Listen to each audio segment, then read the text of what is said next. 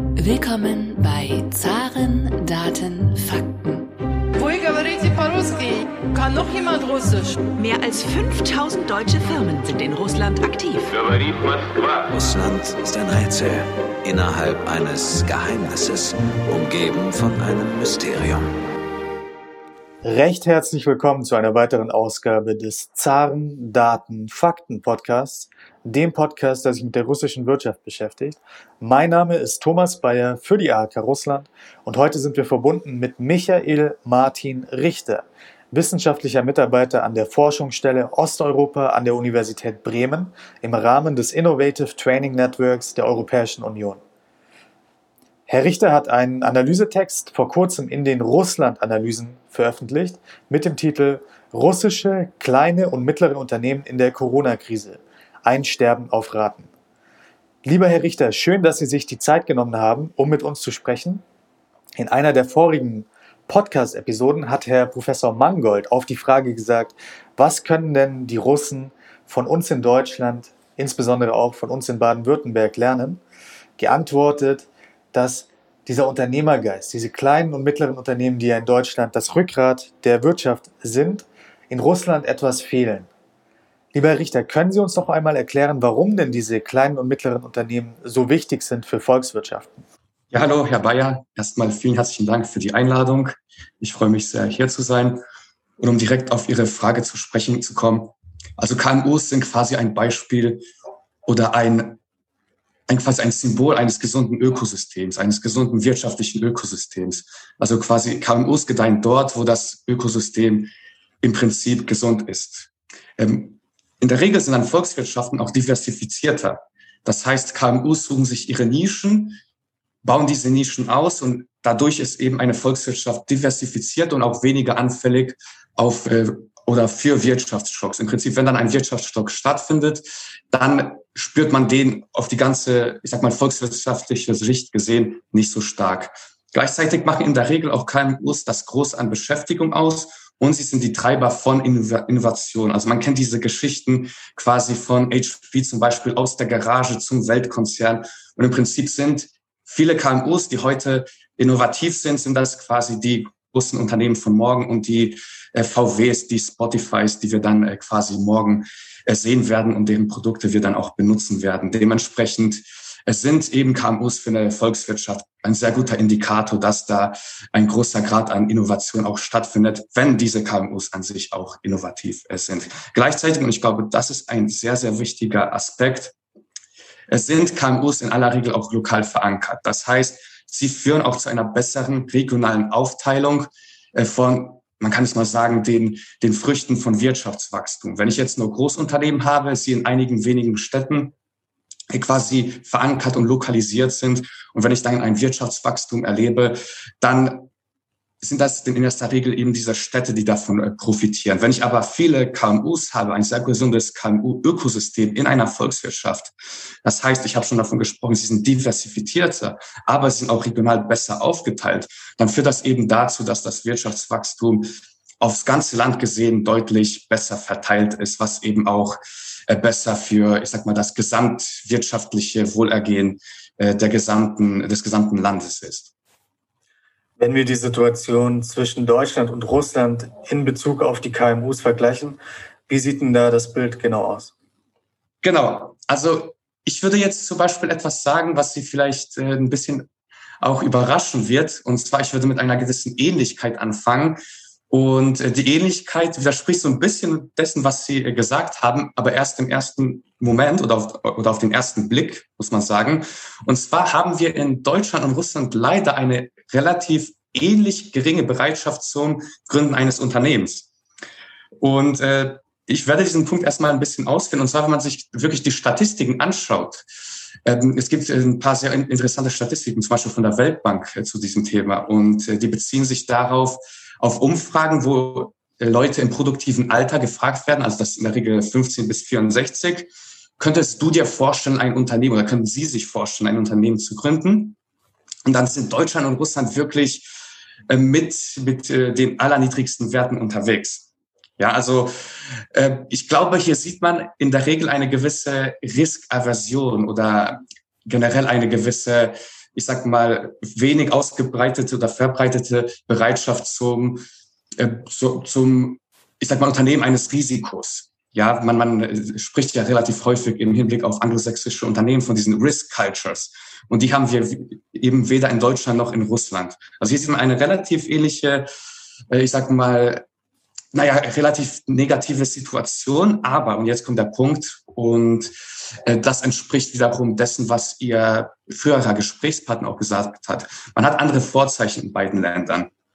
Ich glaube, was in Deutschland auch häufig unterschätzt wird, man hat diesen riesigen Binnenmarkt der EU, also der größte Binnenmarkt der Welt, der quasi auch dazu führt, dass man auf äh, relativ konkurrenzfähige Produkte aus dem Ausland zurückgreifen kann.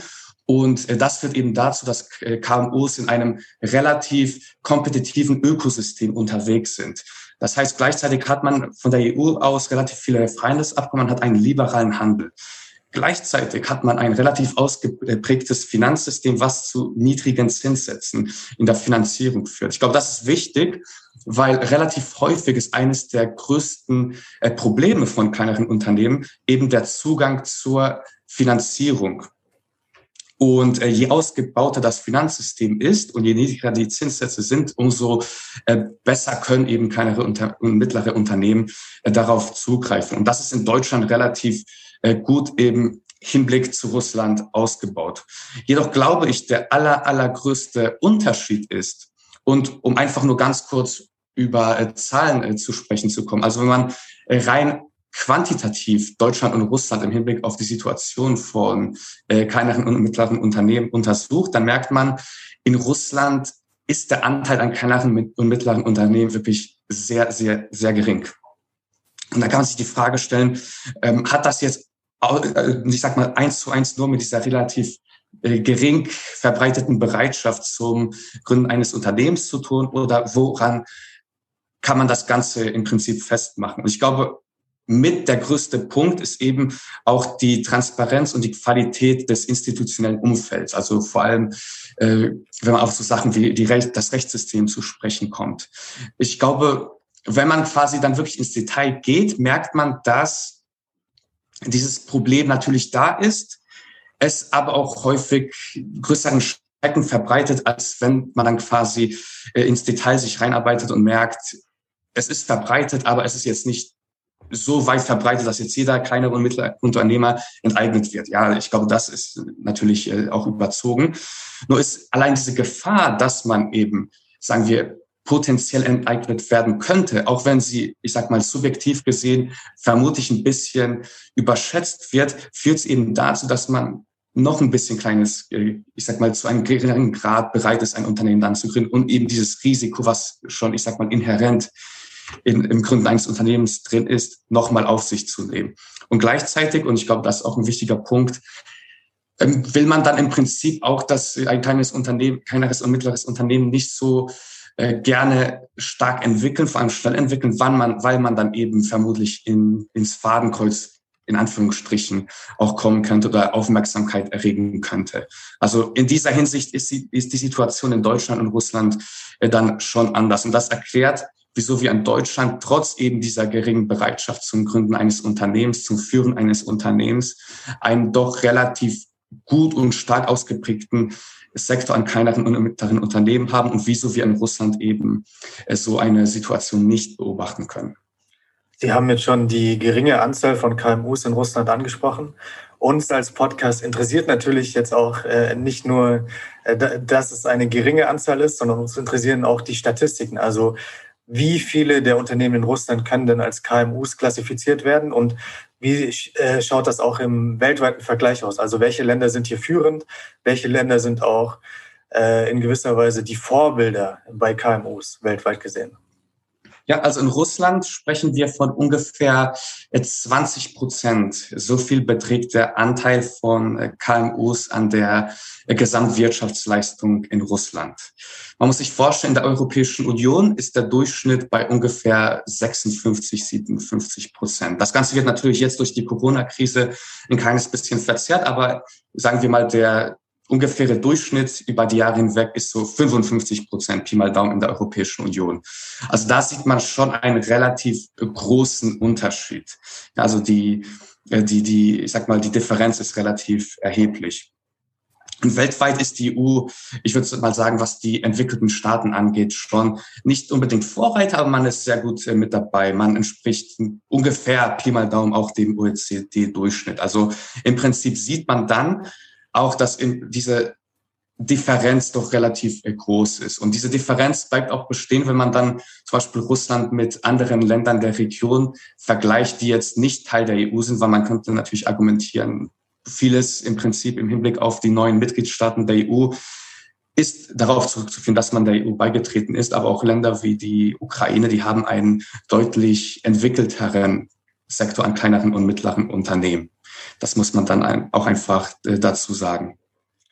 Äh, wenn wir jetzt uns die EU nicht als Ganzes anschauen, sondern die einzelnen Mitgliedstaaten der EU betrachten, welche dieser Staaten stechen denn besonders hervor bei den kleinen und mittleren Unternehmen und welche Staaten hinken etwas hinterher? Also im Prinzip, was man sagen muss, was sind denn die Faktoren, die quasi ausschlaggebend sind, dass sich ein kleines und ein mittleres Unternehmen entwickeln kann? Und im Prinzip sagt man das in aller Regel Länder oder Öko wirtschaftliche Ökosysteme, die anglosächsischeren äh, Standards entsprechen, ein bisschen erfolgreicher sind im Hinblick auf kleinere und mittlere Unternehmen, weil man eben weniger Bürokratie hat, einfachere Steuern hat und liberale Finanzmärkte. Vor allem im Hinblick auf die weniger Bürokratie und die einfachen Steuern ist das relativ wichtig. Also zum Beispiel ein, größeres, ein großes Unternehmen, Sie können sich in aller Regel eigene Rechtsabteilungen äh, quasi leisten. Und das kann sich natürlich ein kleineres und mittleres Unternehmen nicht. Und vor allem ist auch wichtig im Hinblick, je komplizierter die Bürokratie und je komplizierter das Steuersystem, umso einfacher kann sich natürlich ein größeres Unternehmen, was Ressourcen auch aufwenden kann, kann sich quasi leisten, auch Lobbying zu betreiben, um sich ein, die ein, das ein oder andere Steuerschlupfloch oder generell das ein oder andere Schlupfloch im Hinblick auf die Bürokratie äh, zu ergattern, um dadurch einen Wettbewerbsvorteil äh, zu haben. Also im Prinzip kann man sagen, je einfacher und äh, im Prinzip objektiver das System als solches ist und nicht diskriminierender in Anführungsstrichen, umso besser können sich kleinere und mittlere Unternehmen äh, dann auch entwickeln. Dazu kommt dann eben noch, man könnte, was ich gerade ausgeführt habe, als indirekte Unterstützung von KMUs also kann er mittleren Unternehmen bezeichnen. Dazu kommen aber dann auch direkte Unterstützung wie, ich sag mal, direkte Finanzhilfen oder spezielle Finanzprogramme für kleinere und mittlere Unternehmen und zum Beispiel Unterstützungs äh, Unterstützungsprogramme für den Export. Diese könnte man dann auch noch aufführen. Und im Prinzip stechen dann in der Europäischen Union solche Länder wie äh, die Niederlande hervor. Also die Niederlande gelten so als das Nonplusultra in der Europäischen Union, was kleinere und mittlere Unternehmen angeht, weil eben die ganzen Aspekte, die ich gerade aufgezählt habe, dort relativ stark entwickelt sind. Gleichzeitig gibt es aber auch Länder, äh, ziemlich interessant, zum Beispiel wie Belgien, wo sich größere Unternehmen im Vergleich zu kleineren und mittleren Unternehmen einem schlechteren Wettbewerbsumfeld ausgesetzt fühlen, objektiv, äh, subjektiv äh, betrachtet und auch ein bisschen objektiv. Im Prinzip heißt das, dass dort äh, kleinere und mittlere Unternehmen eine relativ, eine relativ gute staatliche Unterstützung erfahren. Man muss aber auch gleichzeitig dazu sagen, sind es dann in aller Regel die neuen Mitgliedstaaten, wo wir eine gewisse Differenz sehen, wo quasi kleinere und mittlere Unternehmen ähm, ein bisschen, können wir sagen, benachteiligt sind im Hinblick auf größere Unternehmen, was höchstwahrscheinlich eben auf die Faktoren, die ich eben genannt habe, zurückzuführen ist, also im Prinzip auf die Möglichkeit von Großunternehmen direkt Lobbying zu betreiben und sich gewisse, ich sag mal, Vorteile direkt von den äh, Politikern oder Policymakern, wie es im anglosächsischen Sprachraum gesagt wird, quasi zu sichern. Sie schreiben in Ihrer Analyse, dass die KMUs in Russland von den Machthabern höchstens als schlechtere Alternative zu den Großunternehmen gesehen werden. Könnten Sie diese Aussage etwas genauer erklären?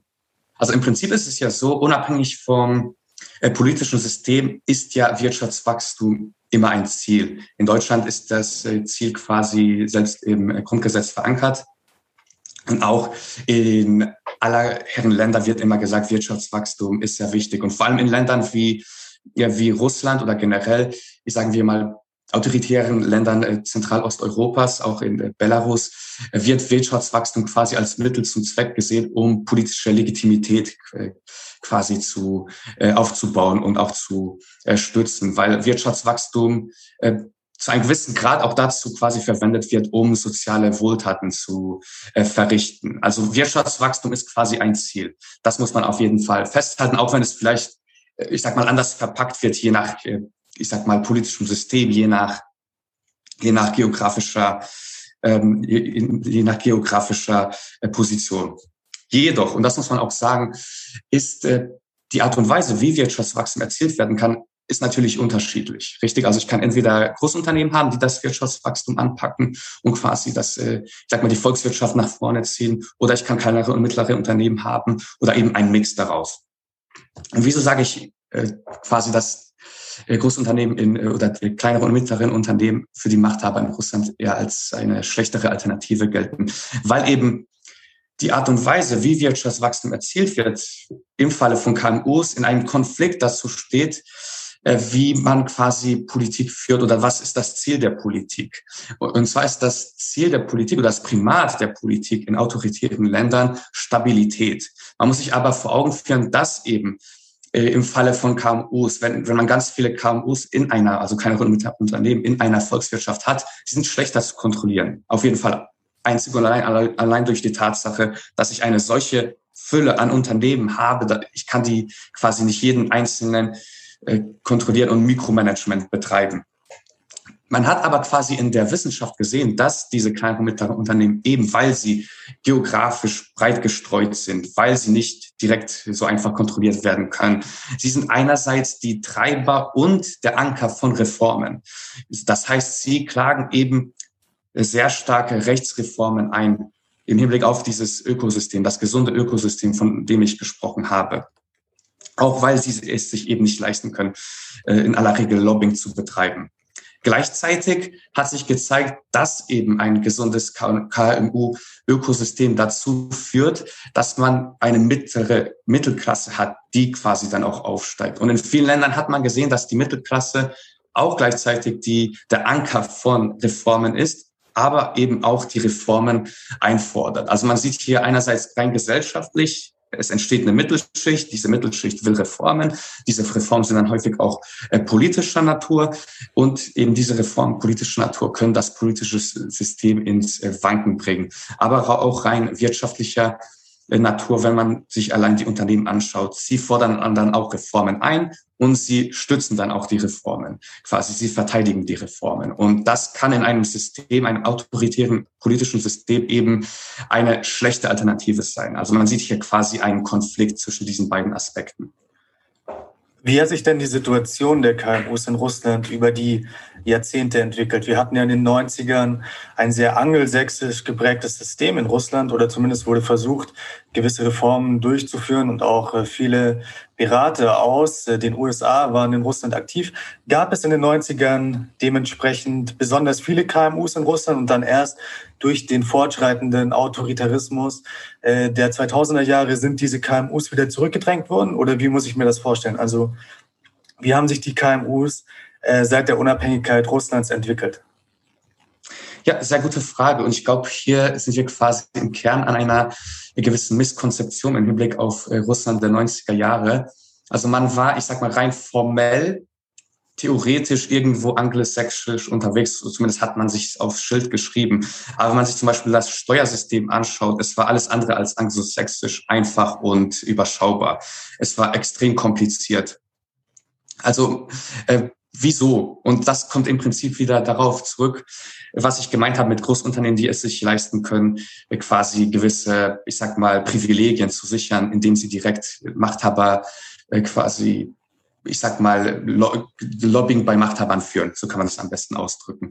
Man kennt ja Russland in den 90ern in aller Regel als, man kann es sagen, Kapitalismus der Oligarchen. Und es waren eben Oligarchen, die relativ großes Interesse an einem so komplizierten System hatten, weil sie es eben für sich ausnutzen können. Man kann, man kennt im Prinzip deswegen den Begriff State Capture in dieser Zeit. Das heißt, Oligarchen haben de facto die Institution des Staates gekapert und für ihre Zwecke, äh, man muss sagen, missbraucht.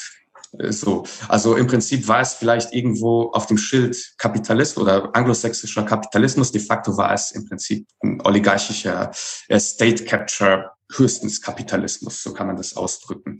Also im Prinzip eine Perversion eines anglosächsischen Systems, muss man sagen. Und, Und ähm, mhm. Genau, also im Prinzip hatten wir dann äh, die 2000er Jahre, dann hatten wir quasi äh, eine deutlich einen Paradigmenwechsel, muss man sagen. Da kam Wladimir Putin ins Präsidentenamt, dann wurde alles autoritärer, aber man muss auch äh, quasi äh, sagen, in den ersten Jahren gab es quasi eine Reformfieber. Man hat eben das Steuersystem vereinfacht, man hat im Prinzip, äh, ich sag mal, alles ein bisschen glatt gewogen und die Macht der Oligarchen äh, zurückgedrängt. Und was im Prinzip auch positiv für äh, für, ich sag mal, die Entwicklung der kleineren, äh, kleineren und mittleren Unternehmen sein müsste, richtig. Man sieht aber, dass sich im Prinzip die, der Anteil an kleineren und mittleren Unternehmen seither, also ich sag mal so, fundamental hat sich da jetzt nicht riesig was geändert. Ja, es wurden Reformen durchgeführt, die muss man auch quasi wirklich, wirklich anerkennen, vor allem in den letzten Jahren. Man hat sich sehr, sehr stark im Ease of Doing Business Index verbessert. Das wird auch sehr häufig in aller Regel von äh, Policymakern äh, unterstrichen.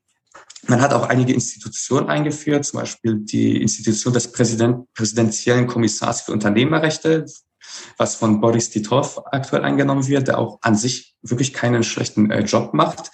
Nur ist es wirklich so, und das ist im Prinzip wiederum der Unterschied, auf den ich zu sprechen kam, ist das institutionelle Umfeld in dieser Hinsicht noch, äh, noch nicht äh, sicher genug oder es ist vor allem äh, seither unsicher, dass es eben dazu führt, dass sich äh, Menschen nicht dazu äh, bewegt fühlen, einerseits diese Unternehmen zu gründen, andererseits eben auch diese Unternehmen dann äh, zu entwickeln, weil sie eben Angst haben, dass sie Aufmerksamkeit erregen. Dementsprechend hat sich da seit den 90er Jahren jetzt nicht allzu viel verändert. Das muss man auch so sagen. Im Titel Ihrer Analyse schreiben Sie ja, dass äh, es ein Sterben auf Raten für die KMUs in Russland gibt. Also gehe ich davon aus, dass Ihre Prognose für KMUs in Russland in den nächsten Jahren nicht besonders positiv ist, oder? Richtig, also man muss quasi darauf schauen, was sind denn aktuell die größten Faktoren, die negativ auf das, auf das Wachstum oder die generelle Entwicklung von kleineren und mittleren Unternehmen einwirken. Und da muss man ganz klar sagen, ist eine Sache fehlerhaft, und zwar die geringe Nachfrage in Russland. Äh, ich glaube, wir sind im achten Jahr in Folge, in dem die Reallöhne in Russland sinken. Das ist natürlich keine gute Situation für kleinere und mittlere Unternehmen, vor allem im Hinblick darauf, dass sie in erster Linie auf dem heimischen Markt aktiv sind. Also die Exportquote von Unternehmen, äh, kleineren und mittleren Unternehmen in Russland ist sehr, sehr gering. Das heißt, wenige, sehr, sehr wenige kleinere und mittlere Unternehmen in Russland exportieren. Ergo, sie sind quasi sehr abhängig vom heimischen Markt.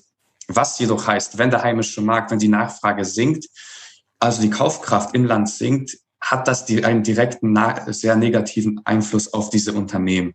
Das heißt, man ist hier relativ äh, stark davon abhängig, wie sich die Gesamtwirtschaftslage entwickelt. Und wenn man sich quasi die Prognosen für die nächsten Jahre anschaut, sind die eben jetzt nicht sehr rosig. Und äh, das führt dann eben auch zu einer eher negativen äh, langfristigen oder mittelfristigen zumindest der Prognose im Hinblick auf diesen Unternehmenssektor. Russland kam ja relativ gut wirtschaftlich durch die Corona-Krise. Also das BIP ist wesentlich weniger geschrumpft als in der Europäischen Union beispielsweise. Hat das auch damit zu tun, dass eben Russland wenige KMUs hat, die auf den Export äh, ausgelegt sind und damit in gewisser Weise unabhängiger ist von der globalen Konjunktur. Was meinen Sie dazu? Ja, ich verstehe, woher dieser Punkt kommt und ich bin teilweise auch damit einverstanden, es so quasi zu sagen. Nur müsste man quasi dazu auch äh, noch anführen, wieso das äh, Ganze denn äh, so ist. Also man hat wenige KMUs, das heißt, man hat viele Großunternehmen. Und man muss sich dann quasi anschauen, wo sind diese Großunternehmen tätig? Das ist in erster Linie der Ressourcensektor. Und wir haben nach einem ganz kurzen, sehr rapiden Rückgang zum Beispiel der, der Öleinnahmen oder des Ölpreises haben wir einen sehr, sehr starken und schnellen Rebound gehabt. Und das hat sich quasi durch den ganzen äh, Rohstoffsektor Sektor durchgezogen. Und im Prinzip haben wir dann quasi die Großunternehmen, vor allem die rohstoffverarbeitenden und exportierenden Unternehmen, die sich relativ schnell erholen können, konnten. Und eben, weil diese Unternehmen das Groß der russischen Volkswirtschaft darstellen, haben wir dadurch einen relativ, ich sag mal, moderaten Rückgang an Wirtschaftskraft in Russland in dieser Zeit gehabt. Gleichzeitig muss man natürlich auch sagen, dass die ich sag mal, Corona-Maßnahmen auch einen gewissen äh, Teil dazu beigetragen haben, weil man eben sich dazu entschieden hat, in der zweiten und dritten Welle jetzt keinen so harten Lockdown oder im Prinzip keinen wirklichen Lockdown durchzuführen, wie wir es zum Beispiel in Deutschland kannten. Und das hat quasi äh, auch dazu geführt, dass in Verbindung mit dem ersten Faktor im Prinzip Großunternehmen, die im rohstoffexportierenden Sektor unterwegs sind, beides zusammen äh, verbunden hat eben quasi das Ergebnis gehabt, dass man relativ gut, rein wirtschaftlich gesehen, durch diese äh, Corona-Krise gekommen ist. Eine Prämisse Ihrer Analyse ist, wenn ich es richtig verstanden habe, dass man das politische und das wirtschaftliche System nicht richtig voneinander trennen kann in Ländern. Äh, wenn man aber jetzt in der Europäischen Union sich die Wachstumsraten von Ländern anschaut, wie beispielsweise Ungarn oder Polen, die ja von Freedom House, dieser NGO, in, im Falle Ungarns als autoritär bezeichnet werden und im, bei Polen als zumindest fast hybrides Regime bezeichnet werden. Da sind ja die Wachstumsraten in diesen Ländern trotzdem höher als in den lupenreinen Demokratien. Äh, wie erklären Sie sich diese Divergenz äh, des politischen Systems und des wirtschaftlichen Systems. Kann man davon sprechen oder auch auf einem, vielleicht sagen wir, globalen Maßstab, wenn wir uns China anschauen, dann reden wir von einem autoritären System, totalitären System könnte man auch das sagen. Und trotzdem sind die wirtschaftlichen Wachstumsraten ja über die letzten Jahrzehnte sehr hoch gewesen. Also wie kann man sich diese Divergenz erklären mit Ihrem Modell? Ja, sehr gute Frage. Also ich würde vor allem erstmal ganz kurz anmerken, dass Ungarn auch noch als äh, hybrides Regime äh, quasi angesehen wird. Und ich gehe jetzt nicht davon aus, dass man äh, als autoritäres Regime selbst mittel- bis langfristig gelten wird, weil das System Orban ist auch endlich. Davon gehe ich persönlich aus. Aber um auf Ihre Frage zurückzukommen, also es gibt eine sehr schöne Konzeption in der Politökonomie, die, das Konzept der Hierarchie der Institution. Also im Prinzip, das Konzept ist sehr, sehr weit verbreitet und es besagt, dass im Prinzip äh, politische Institutionen direkt ökonomische Institutionen oder wirtschaftliche Institutionen solche Sachen wie Eigentumsrechte mit beeinflussen. Um, um jetzt ganz kurz, äh, ich weiß, ich gesehen habe, dort gibt es einige, ich sag mal, Teilfragen, um ganz kurz auf das Thema China auch zu sprechen zu kommen. Also man muss auch anmerken, China ist, was das Pro-Kopf-Einkommen noch angeht, noch weit von europäischen Standards entfernt. Ja, China wird sehr häufig quasi als, ich sag mal, Beispiel genannt von eines autoritären Staates, der sich sehr stark entwickelt hat wirtschaftlich, der quasi ein wirtschaftlicher Motor der, der, der Weltwirtschaft ist, könnte man so sagen. Nichtsdestotrotz ist wirklich das Pro-Kopf-Einkommen noch relativ relativ äh, moderat, muss man sagen. Ja, und selbst Länder wie wie Südkorea, was man auch häufiger vergisst, also in den 80er Jahren hat man ähnliche Wachstumsraten gesehen, hat man ein ähnliches Niveau an Bruttoinlandsprodukt äh, pro Kopf erlebt. Was ist danach passiert? Man wurde quasi demokratisch. Ja, also ich sag mal als Optimist würde ich sagen, warten wir erst mal ab, was in den nächsten Jahren äh, passiert. Da ist noch äh, vieles möglich. Also als demokratischer Optimist natürlich um jetzt auf Ihre Frage wieder zurückzukommen, auf äh, Ungarn und, und Polen, muss man natürlich wissen, äh, beide Länder sind im System der Europäischen Union verankert. Ja, das heißt, ein, man ist jetzt quasi nicht darauf äh, bedacht oder als Unternehmer, man hat quasi nicht nur die Nationalregierung, man hat viele, viele andere, äh, ich sag mal, Anknüpfpunkte, wenn etwas, ich sag mal, sich an eine äh, problematische Situation oder Richtung entwickelt, aktiv zu werden. Man hat den Europäischen Gerichtshof, man hat auch sehr starke lokale äh, Selbstverwaltungseinheiten. Also im Prinzip ist immer natürlich das Problem dieser Einteilung in Kategorien. Wenn ich sage, etwas ein hybridisches Regime ist keine, ich sag mal, lupenreine Demokratie mehr. Oh Gott, das heißt, jetzt muss alles, äh, ich sag mal, schlecht sein. Natürlich sind die Dinge nicht äh, rosig, sind nicht ideal, aber vor allem im System der Europäischen Union, wo quasi, ich sag mal, eine äh, zu starke Abkehr von rechtsstaatlichen Prinzipien sehr stark gehadert werden kann. Das sieht man jetzt auch im, Hinblick auf Ungarn, das sieht man im Hinblick auf Polen, wo der EuGH jetzt äh, Recht gesprochen hat und das Recht, was quasi gesprochen wurde, wurde dann auch quasi respektiert von den polnischen Machthabern, zeigt, dass man im Prinzip auch in die Schranken gewiesen werden kann, wenn man sich zu sehr von gewissen Standards entfernt. Und dementsprechend würde ich sagen, es sind im Endeffekt diese Standards gewährt. Und vor allem ist das wichtig, weil ein Unternehmer weiß das dann. Der, der weiß quasi, ich bin, wenn es wirklich hart auf hart kommt, quasi gestützt, geschützt, weil ich mich auf andere Instanzen äh, noch quasi verlassen kann. Und dann ist eben dieses Risiko, was man trägt, dieses Risiko des institutionellen Umfelds, nennen wir es mal so, das Risiko der Rechtsprechung, deutlich geringer. Richtig. Und das ist im, im Hinblick auf äh, Russland, wo ich quasi äh, eine Situation habe, im Dezember war es, glaube ich, letzten Jahres, wurde offiziell gesagt, dass internationale, internationale Abkommen nur eine Gültigkeit haben, sofern sie nicht eben Konflikt mit russischer Rechtsprechung an sich sind. Ist das doch ein ganz klarer quasi Präzedenzfall, der zeigt, man ist von, ich sag mal, dieser internationalen Rechtsprechung, ich würde nicht sagen gänzlich abgekoppelt, aber man ist in Anführungsstrichen souverän davon. Was souverän auch heißt, im Prinzip ein russischer Unternehmer der jetzt in Bredouillen kommt, der jetzt mit einer gewissen Gerichtsentscheidung zum Beispiel nicht einverstanden ist, was bleibt ihm übrig? Was kann er machen? Da ist die Antwort nicht allzu viel. Als letzte Frage noch ganz konkret. Was würden Sie vorschlagen, muss Russland tun, um KMUs in der Zukunft zu fördern? Ja, das ist eine sehr gute Frage.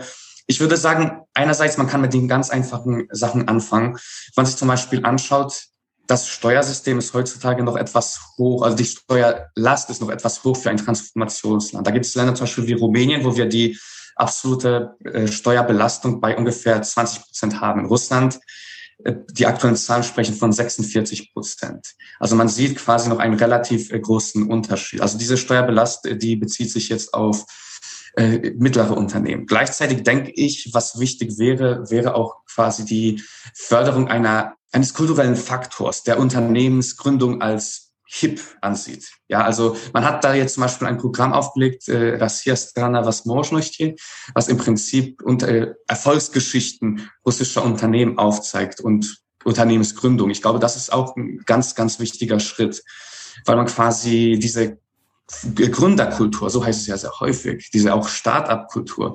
Ich glaube, sowas muss man auf jeden Fall äh, viel stärker verankern, auch kulturell. Und äh, um einfach auch im Prinzip die generelle Bereitschaft der Menschen, die ein Unternehmen gründen wollen und quasi auch die Bereitschaft, dann Unternehmen zu entwickeln, zu äh, zu erhöhen. Dies ist aber, glaube ich, auch in erster Linie im Hinblick und in Verbindung mit Reform des institutionellen Umfelds äh, zu sehen, dass man eben im Prinzip diese Gefahr von Enteignungen, ich sag mal, auf jeden Fall auf ein Minimum äh, drücken kann und selbst äh, subjektiv gesehen, dass es da gewisse Mechanismen geht, äh, gibt, dagegen effektiv auch anzukämpfen. Weil ich, wie gesagt, ich glaube nicht, dass das jetzt äh, so ist, dass jeder kleinere und mittlere Unternehmen enteignet wird. Gott bewahre, so ist es nicht. Ich glaube aber einfach, dass die Gefahr dessen schon zu einer sich selbst für, ich sag mal, erfüllenden Prophezeiung wird. Also wenn ein Unternehmer diese Angst hat oder ein potenzieller Unternehmer diese Angst hat quasi, ich sag mal, Opfer einer solchen Situation zu werden, wird er sich quasi, wie gesagt, nicht dazu entscheiden, auch ein Unternehmen zu gründen. Und im Prinzip müsste man da gewisse, es gibt dieses schöne äh, Wort im Englischen Safeguard, man müsste im Prinzip Absicherung dagegen einbauen. Dies geht aber wirklich nur durch Reform des institutionellen Umfelds. Und dann, deswegen müssten diese beiden Reformen, die ich davor genannt habe, die relativ einfach durchzuführen wären. Also das Steuersystem, das ist relativ einfach, wenn man denn möchte. Und auch kulturelle Faktoren. Ich glaube, da wird noch nicht so viel in Russland gemacht. Das könnte man auf jeden Fall sehr stark äh, verbessern. Und da gäbe es auch riesiges Potenzial, glaube ich, vor allem in Russland, diese kulturellen Faktoren sehr positiv äh, zu beeinflussen, so eine Startup-Culture quasi, quasi zu ähm, promoten, zu fördern und diese eben in, in Reform des institutionellen Umfelds zu packen. Wenn man das, bei, das schafft, dann glaube ich, hätte man quasi einen äh, sehr guten hat man einen sehr guten Ausblick im Hinblick auch darauf, um kleinere und mittlere Unternehmen wirklich mittelfristig hin zu europäischeren, ich sag mal, Entwicklungsstandards zu bringen und weg von diesen 20 Prozent, an denen man seit vielen, vielen Jahren leider hängt. Lieber Herr Richter, vielen Dank für dieses anregende Gespräch. Wer sich den ganzen Text, die ganze Analyse von Herrn Richter durchlesen möchte, der kann dies tun bei den Russland-Analysen. Der Text heißt Russische kleine und mittlere Unternehmen in der Corona-Krise ein Sterben aufraten. Vielen Dank, Herr Richter. Herzlichen Dank.